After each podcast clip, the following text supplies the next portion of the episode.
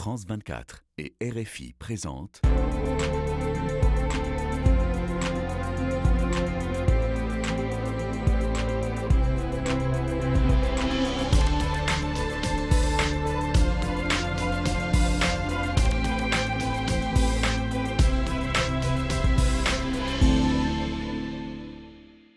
Bonjour à tous, merci de nous rejoindre au Parlement européen pour Ici l'Europe. Euh, merci de nous rejoindre aussi sur France 24 et Radio France Internationale. Notre Europe est très polarisée sur de nombreux sujets. À quelques jours d'un sommet européen important, on y décidera du budget à long terme de l'Union, de ses projets ainsi que de son soutien à l'Ukraine. Nous en parlons aujourd'hui avec Manon Aubry. Bonjour. Bonjour. Vous êtes pressenti pour être tête de liste de la France insoumise aux prochaines élections européennes de juin prochain. Euh, vous avez d'ailleurs été chargé de coordonner euh, la campagne pour obtenir l'unité, même si euh, l'unité sur une liste avec tous les partis de gauche ensemble n'est pas vraiment d'actualité. Alors vous êtes députée européenne et vous co-présidez dans cet hémicycle le groupe de la gauche ou The Left. Vous avez fait vos armes en politique dans le monde associatif, porte-parole par exemple de l'ONG Oxfam France les questions de justice sociale entre 2014 et 2018. J'ai envie de vous demander, euh, Manon Aubry, 14 et 15 décembre, euh, sommet européen très important, beaucoup euh, d'inquiétudes autour de décisions qui doivent être prises à propos de l'Ukraine. D'abord un soutien budgétaire de 50 milliards d'euros pour les quatre prochaines années et puis l'ouverture de ces négociations d'adhésion à l'Union européenne. Est-ce que vous êtes complètement favorable à ces deux mesures? Le devoir de l'Union européenne est de continuer le soutien financier, le soutien logistique, le soutien humanitaire et le soutien militaire à l'Ukraine. On a voté ici au Parlement européen beaucoup de résolutions euh, en ce sens. Je m'alerte d'ailleurs d'une certaine forme de deux poids, deux mesures. On a eu raison de défendre le droit international euh, du côté euh, de l'Ukraine, mais je, on voit bien que la même chose ne s'applique pas au conflit actuel en Palestine, où l'Union européenne a du mal à parler d'une même voix. La question de l'adhésion est une autre question. Qui pense sérieusement qu'on peut faire entrer un pays en guerre au sein de l'Union européenne. C'est absolument pas réaliste. L'enjeu aujourd'hui, c'est le soutien qu'on peut apporter euh, à un pays. Mais ce conseil donc vous êtes opposé. Euh, la, gauche, européenne, d'ailleurs, votre parti, je disais The Left, euh, n'est pas très clair sur ce soutien à l'Ukraine. Des partis comme Podemos euh, en, en, Espagne, Syriza en Grèce, dans votre groupe, ont tendance à voter contre un soutien financier et, militaire au nom de l'antimilitarisme anti-OTAN. ça vous pose des problèmes peut-être S'agissant du, soutien financier, mon groupe l'a soutenu de manière unanime. S'agissant du soutien militaire, c'est normal qu'il y ait des débats. Parce qu'à partir du moment où vous donnez non plus seulement des armes de défense, comme ça a été le cas au début du conflit, mais des armes d'attaque, vous êtes co-belligérant à un conflit. Et se pose aujourd'hui la question de l'implication euh, de nos États à un conflit qui peut prendre et qui est en train de prendre euh, une dimension euh, internationale. Et notre camp politique, la gauche ici au Parlement européen, a toujours été le camp de la paix. Et c'est pour ça que depuis le début du conflit en Ukraine, nous appelons l'Union européenne à prendre une initiative diplomatique pour mettre autour de la table les, parties au conflit et trouver le chemin de la paix. Évidemment qu'il faut fixer euh, comme préalable le fait que Vladimir Poutine se retire euh, de l'Ukraine, euh, mais au bout d'un moment, il qu'il n'a pas l'air de vouloir faire. Hein, bien sûr, et donc pour ça, il faut, utiliser tous les moyens de pression. Je vous prends un exemple précis. On a voté ici au Parlement européen, et mon groupe les a votés, 11 paquets de sanctions vis-à-vis euh, de la Russie pour notamment prendre au portefeuille les oligarques. Mais on découvre qu'en pratique, ces sanctions n'ont pas véritablement été appliquées et que des oligarques russes, profitant de l'opacité des paradis fiscaux européens, je pense notamment à des États comme Malte, continuent à prospérer très largement. Donc vous voyez, il y a une forme d'hypocrisie entre les discours bienvenus de soutien à l'Ukraine et euh, la mise en pratique qui ne suit pas toujours, et, parce que ça met en question des intérêts financiers propres à l'Union européenne. Il y a blocage aussi au niveau des chefs d'État. Si on regarde effectivement en Slovaquie, euh, il y a désormais euh, au pouvoir un grand admirateur de Vladimir Poutine, le Premier ministre Robert Fico. Toujours en Hongrie, des 27, il y a Viktor Orban, seul des 27 à avoir maintenu des liens étroits avec le Kremlin après l'invasion russe. Il a menacé de, bloquer tout le prochain sommet justement et toutes les décisions euh, relatives à l'Ukraine. Euh, est-ce que d'ailleurs ça n'est pas pour euh, exercer un chantage sur l'Union européenne qui, ne lui verse pas, les fonds demandés puisqu'il dérive sur l'état de droit? Complètement, c'est un outil de chantage qui est utilisé par Viktor Orban, c'est pas la première fois qu'il le fait, mais qui pose très précisément les échecs du précédent élargissement. Parce que quand l'Union européenne s'est élargie à 10 États supplémentaires, à aucun moment n'a été posée la question des euh, conditions d'harmonisation en matière sociale, en matière fiscale, en matière écologique et en matière démocratique. C'est l'échec que nous ne devons pas reproduire. Le salaire minimum, par exemple, en Bulgarie, est à peine plus de 300 euros quand il est de plus de 2200 euros au Luxembourg. La conséquence de cela, c'est que aujourd'hui, en France, par exemple, euh, plus de la moitié des délocalisations se déroulent au sein même de l'Union européenne, non plus en dehors, mais parce qu'on fait un marché unique, on étend les frontières du marché unique sans niveler par le haut les conditions sociales. Donc les entreprises font leur shopping et vont chercher les conditions sociales contre l'élargissement. Et vous allez dire aux Ukrainiens non, euh, vous n'êtes pas prêts pour rentrer dans l'Union. Les, et, Ukrainiens, euh, les vous n'avez pas cette perspective. De quoi ont besoin les Ukrainiens? Les Ukrainiens, ils ont besoin d'un soutien financier, ils ont besoin d'un soutien militaire. Et ça, il n'y a pas besoin d'être dans l'Union européenne pour l'obtenir. Mais oui, moi je le dis très clairement, aujourd'hui, le salaire minimum en Ukraine, vous savez de combien il est? Il est de 140 euros. Moi, je ne suis pas prête à ce qu'on euh, provoque ce massacre social à la fois dans l'ouest de l'Union européenne avec une délocalisation massive, mais aussi un massacre social dans ces pays. En Roumanie, quand euh, euh, la Roumanie a accédé à l'Union européenne, ils en ont profité à ce moment-là pour baisser le niveau de cotisation sociale. Et vous le voyez, l'élargissement de l'Union européenne aujourd'hui porte un danger en matière sociale, un danger en matière fiscale, on n'en parle pas aussi, mais une partie des États aspirant à rentrer dans l'Union européenne, euh, parmi euh, lesquels la Moldavie et d'autres, ont des taux d'impôt sur les sociétés extrêmement faibles. À 10% d'impôt sur les sociétés, c'est plus bas que l'Irlande. Donc on va créer de nouveaux paradis fiscaux au sein de l'Union européenne. Vous voyez, c'est ne pas aider ni les populations de ces pays, ni les populations actuellement dans l'Union européenne. Et ça ne veut pas dire qu'on ne peut pas collaborer avec ces États, qu'on ne peut pas les aider. J'y suis extrêmement favorable et d'ailleurs j'ai voté en faveur ici au Parlement européen, y compris du, symbole qui est donné de soutien euh, à l'Ukraine. Donc contre l'élargissement, on a compris, Manon Aubry, Qu'en est-il du sommet euh, Union européenne-Chine de cette semaine? À quoi ça doit servir selon vous?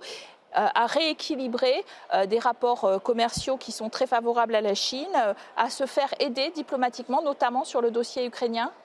Pour moi, il y a une hypocrisie totale de l'Union européenne dans ses relations actuelles avec la Chine. D'abord d'un point de vue diplomatique. Quel doit être le rôle de l'Union européenne dans ce contexte géopolitique très tendu? C'est d'avoir une voix singulière, une voix unique, une voix non alignée. Nous, on a toujours plaidé pour un non-alignement. Ni la Russie, ni la Chine, ni les États-Unis. L'Union européenne a besoin de faire entendre sa voix. Dans le conflit au Proche-Orient, l'Union européenne doit appeler à un cessez-le-feu immédiat. On voit à quel point la reprise des combats, euh, après une trêve qui était euh, salutaire, crée un drame, euh, une apocalypse humanitaire totale en Palestine. Et la voix de l'Union européenne doit être celle d'un cessez-le-feu, mais on voit qu'on est incapable de parler d'une voie commune. Oui, alors vous avez commencé à mentionner euh, la question euh, du conflit Israël-Hamas. Est-ce qu'on peut réapprendre le vivre ensemble euh, et la volonté de pacifier les esprits ou c'est trop tard vu la façon dont ce, conflit effectivement entre Israël et le Hamas est engagé? Bien sûr qu'on peut apprendre et je dirais d'ailleurs apprendre et pas réapprendre. je vois bien toutes celles et tous ceux en particulier du côté de l'extrême droite, qui cherche à alimenter le poison de la division au sein de nos sociétés.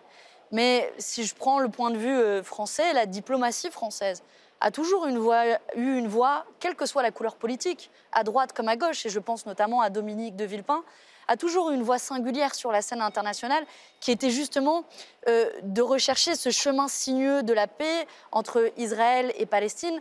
La France a toujours défendu une solution à deux États sur la base des frontières de 1967. Je pense que c'est important de voir euh, euh, la jeunesse du conflit. Le conflit n'a pas démarré le 7 octobre. Bien sûr que les actes du Hamas sont des actes barbares, inexcusables. Mais Aujourd'hui, nous sommes dans un conflit qui a plus de 75 ans, dans un conflit dans lequel Israéliens et Palestiniens doivent pouvoir aspirer à vivre en sécurité, un conflit qui euh, a produit une colonisation euh, de la part du gouvernement euh, d'Israël.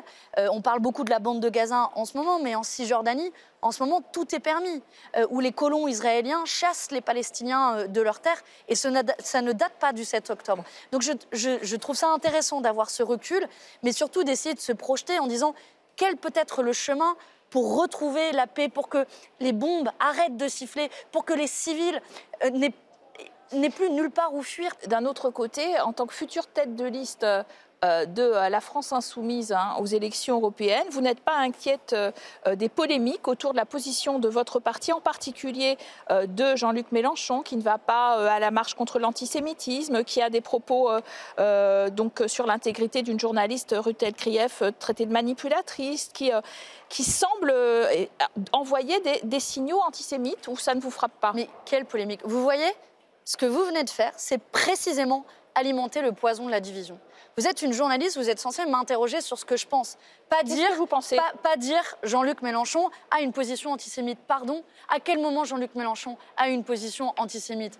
Depuis le début, nous avons condamné l'ensemble des actes antisémites dans notre pays. Et oui, nous avons dit une chose, et moi je l'assume tout à fait on ne marche pas contre l'antisémitisme avec des antisémites. Dans l'histoire de notre pays, l'extrême droite a soutenu, je veux dire, le Rassemblement national en France a été créé par des anciens Waffen-SS, qui sont des antisémites, qui sont des nazis, ils sont les héritiers des nazis. Vous n'avez pas de problème d'antisémitisme dans la France Mais bien sûr que non, mais vous avez, permettez-moi, mais vous ne pouvez pas... Euh, faire de telles affirmations sans les étayer.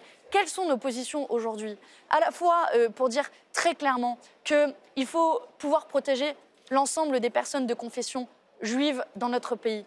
Et nous disons également qu'on ne protège pas les personnes de confession juive en pointant du doigt les personnes de confession musulmane comme le fait l'extrême droite, que notre rôle, c'est de garantir l'unité du pays. Et sur le conflit israélo-palestinien, quelle est notre position?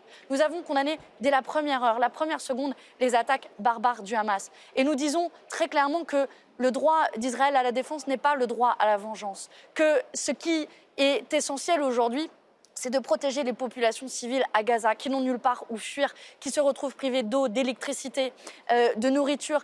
Les, Nations Unies aujourd'hui parlent de risque de génocide, ils parlent de nettoyage ethnique. C'est une apocalypse humanitaire. L'Union européenne a, a, peu de, finalement d'impact ou d'emprise sur ce conflit. C'est faux. L'Union européenne devrait avoir de l'impact et de l'emprise. L'Union européenne est un acteur majeur, mais qu'a fait l'Union européenne? C'est euh, une voix complètement inaudible, faite de contradictions. Je rappelle qu'il y a quand même un commissaire européen qui ici a dit, juste après que le conflit euh, ait pris euh, cette nouvelle tournure, c'est d'arrêter le soutien humanitaire. Il n'a pas été fait. ça n'a pas été fait, mais ça, illustre comment ça se fait qu'un commissaire puisse dire ça.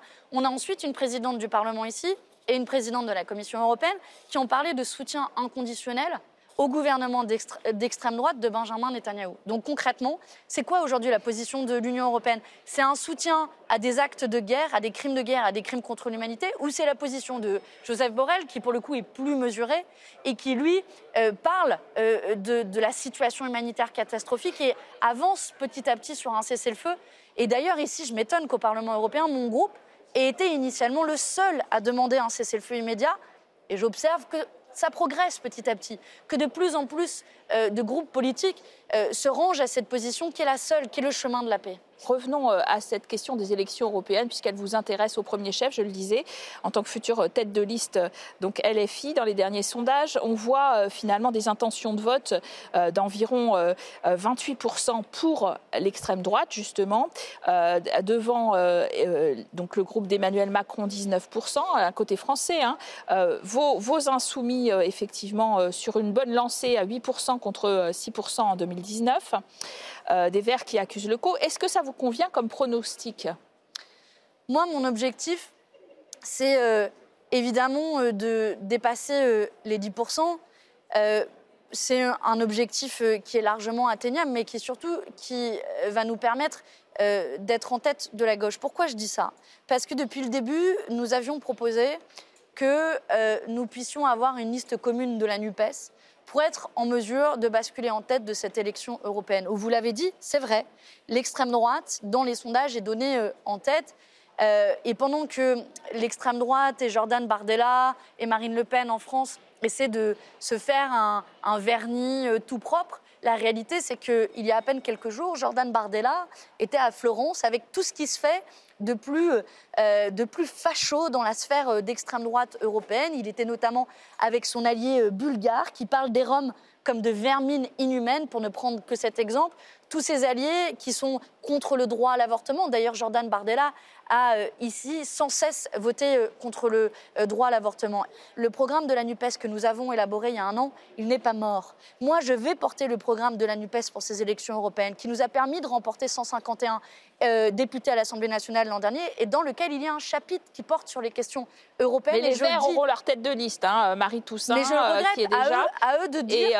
Et, probablement les socialistes aussi. À eux de dire en quoi ils sont aujourd'hui en désaccord avec, euh, avec euh, ce programme de la NUPES. J'observe d'ailleurs que euh, François Hollande a dit qu'il soutiendrait Raphaël Glucksmann pour ces élections européennes. François Hollande, c'est celui qui a trahi la gauche ici sur la scène européenne, qui avait promis qu'il renégocierait les traités et qui ne le ferait pas. Parce que l'enjeu derrière, qu'il n'a pas fait en pratique. Parce que l'enjeu derrière, c'est quoi? C'est de rompre avec ce cours libéral de l'Union européenne qui met comme valeur cardinale l'austérité, de rompre avec le libre-échange et la multiplication des accords de libre-échange, comme avec le Mercosur et euh, la Nouvelle-Zélande, et de rompre euh, enfin avec le tout marché, qui fait qu'on n'est pas concurrentiel sur la scène internationale. Notre objectif à nous, c'est de proposer une alternative à ça et dire que à l'austérité, il faut davantage de solidarité, il faut mettre à contribution euh, les plus riches de nos pays au même moment où le coût de la vie explose pour l'ensemble des Européens. Face au libre-échange, il faut davantage de protectionnisme, protéger nos industries. Je termine là-dessus. Face euh, aujourd'hui euh, au tout marché, il faut euh, protéger des biens communs de leur libéralisation. Je prends le fret SNCF, par exemple, qui est vendu à la découpe. Voilà des exemples concrets. Manon, vous êtes déjà en campagne, on l'a compris. Merci à vous d'avoir été en notre compagnie. Merci à vous de nous avoir suivis sur France 24 et Radio France Internationale. Restez en notre compagnie. L'actualité continue.